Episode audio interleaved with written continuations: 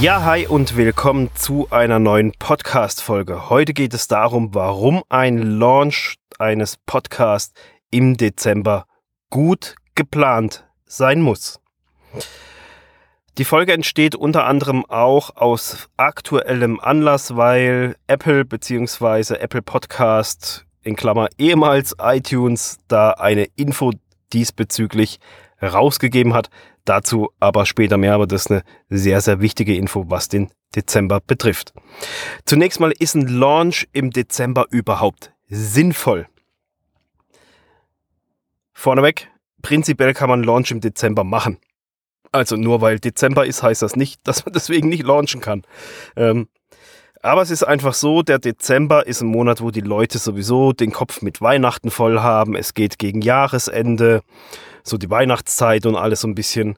Ähm, deshalb rate ich selber immer so ein bisschen vom Launch im Dezember ab. Es sei denn, du hast das bereits lange im Vorfeld geplant und auch publiziert, dass du im Dezember starten wirst.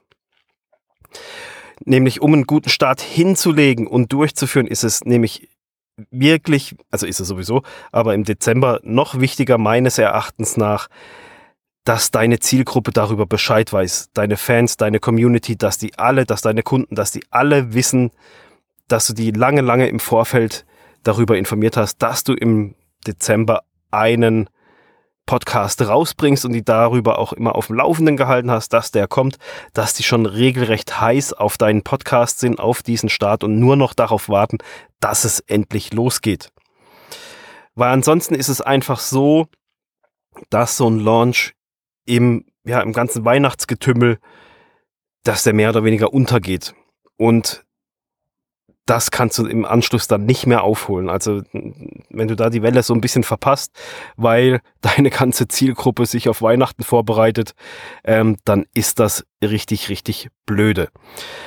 Von, und das auch der Grund, warum ich einen Podcast-Launch dann eher empfehle Richtung Januar muss auch nicht unbedingt der 1. Januar sein, sondern dann eine Woche später oder irgendwas ein paar Tage später. Man kann es natürlich auch auf den 1. Januar planen. Da muss man dann halt selber, je nachdem, auf Social Media und etc. auch ein bisschen aktiv sein, dass das dann auch richtig die Welle mitmacht, so die Neujahrswelle dann.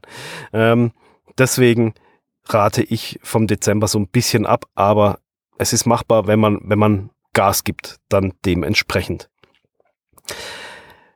Zusätzlich kam jetzt für 2019 noch die Info von Apple Podcast, also in Klammer, das ist ja ehemals iTunes, generell von Apple halt einfach als wichtigstes oder als wichtiges, extrem wichtiges Podcast-Verzeichnis.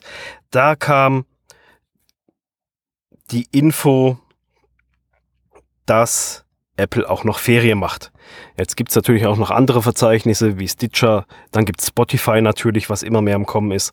Aber eben Apple Podcasts, iTunes ist ein, ein Verzeichnis, wo viele Apps sich die Daten herziehen. Von dem her ist es einfach ein sehr, sehr wichtiges Verzeichnis. Und die haben eine Info rausgegeben, dass sie Ferien machen im Dezember.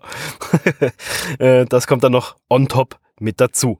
Und zwar vom Je nachdem, wann du die Folge hörst, sind die ersten Ferien schon vorbei. Vom 22.11.2019 bis 2.12.2019 und vom 23.12.2019 bis 2.1.2020 ähm, kann Apple aufgrund von Ferien, das stand tatsächlich so in der E-Mail, den regulären Freischaltezeitraum von fünf Werktagen nicht gewährleisten. Es kann länger dauern, bis ein Podcast in, in diesem Zeitfenster, dass der länger braucht, mit der Freischaltung es also somit zu Verzögerungen kommt. Schlichtweg heißt es, dass halt dein Podcast nicht zu deinem gewünschten Termin mehr oder weniger bei iTunes gelistet wird, sondern erst wesentlich später. Was dann natürlich doof ist. Und das ist natürlich für 2019, ich weiß gar nicht, ob sie das 2018 auch schon gemacht haben, aber das ist einfach jetzt für den Dezember 2019 kann man froh sein, dass sie die Info rausgegeben haben, dass das länger dauern kann. Wie lange, weiß keiner. Also sonst waren es ja immer maximal fünf Werktage. Also blöde, im blödesten Falle eine, eine ganze Woche, also sieben Tage mit Wochenende. Ähm, jetzt kann es halt sein, wenn der Podcast-Launch beziehungsweise die Einreichung des Feeds in einen dieser Ferienzeiten fällt, dass es dann halt einfach zehn Tage geht, zwölf Tage, 14, ich weiß es nicht. Keine Ahnung. Wie lange genau, das weiß natürlich keiner, können die selber nicht sagen. Deswegen sollte man da drauf achten, wenn man auf einen Launch jetzt im Dezember noch abzielt, so zu Weihnachten, so hier, BIA startet zu Weihnachten.